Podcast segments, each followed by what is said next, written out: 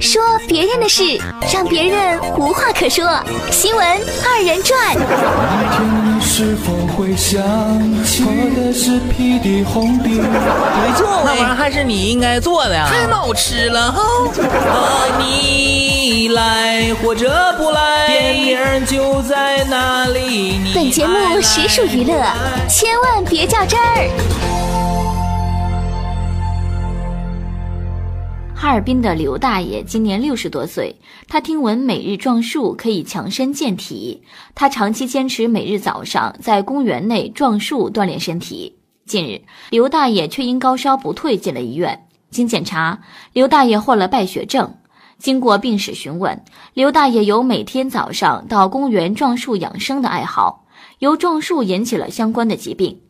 经过检查发现，在刘大爷的血液里面培养出了一种表皮葡萄球菌的病原体。专家介绍，我们每一个正常人皮肤表面都有表皮葡萄球菌存在，但是皮肤如果完整的话是不会治病的。医生怀疑刘大爷是因为撞树用力过猛或者时间较长，破坏了皮肤的屏障，细菌就趁虚而入，引起了败血症。没事逛公园的时候，我也发现了。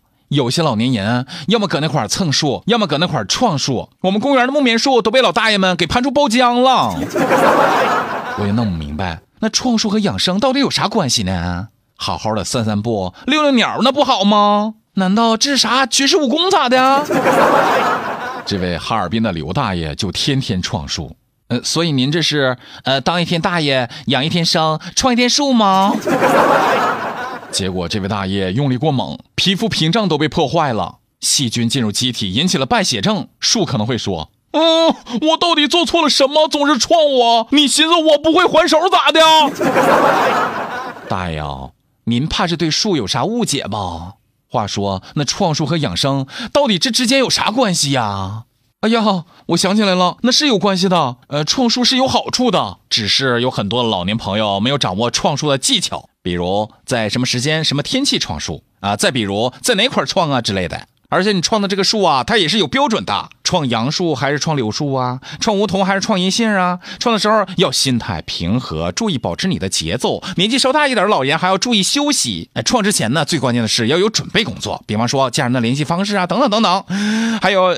别听我瞎说了，提醒我们的各位朋友，看好身边的老人家，千万千万不要相信什么偏方，科学锻炼那才是最好的。一大早去公园练练太极，那也优雅过创树，是不是啊？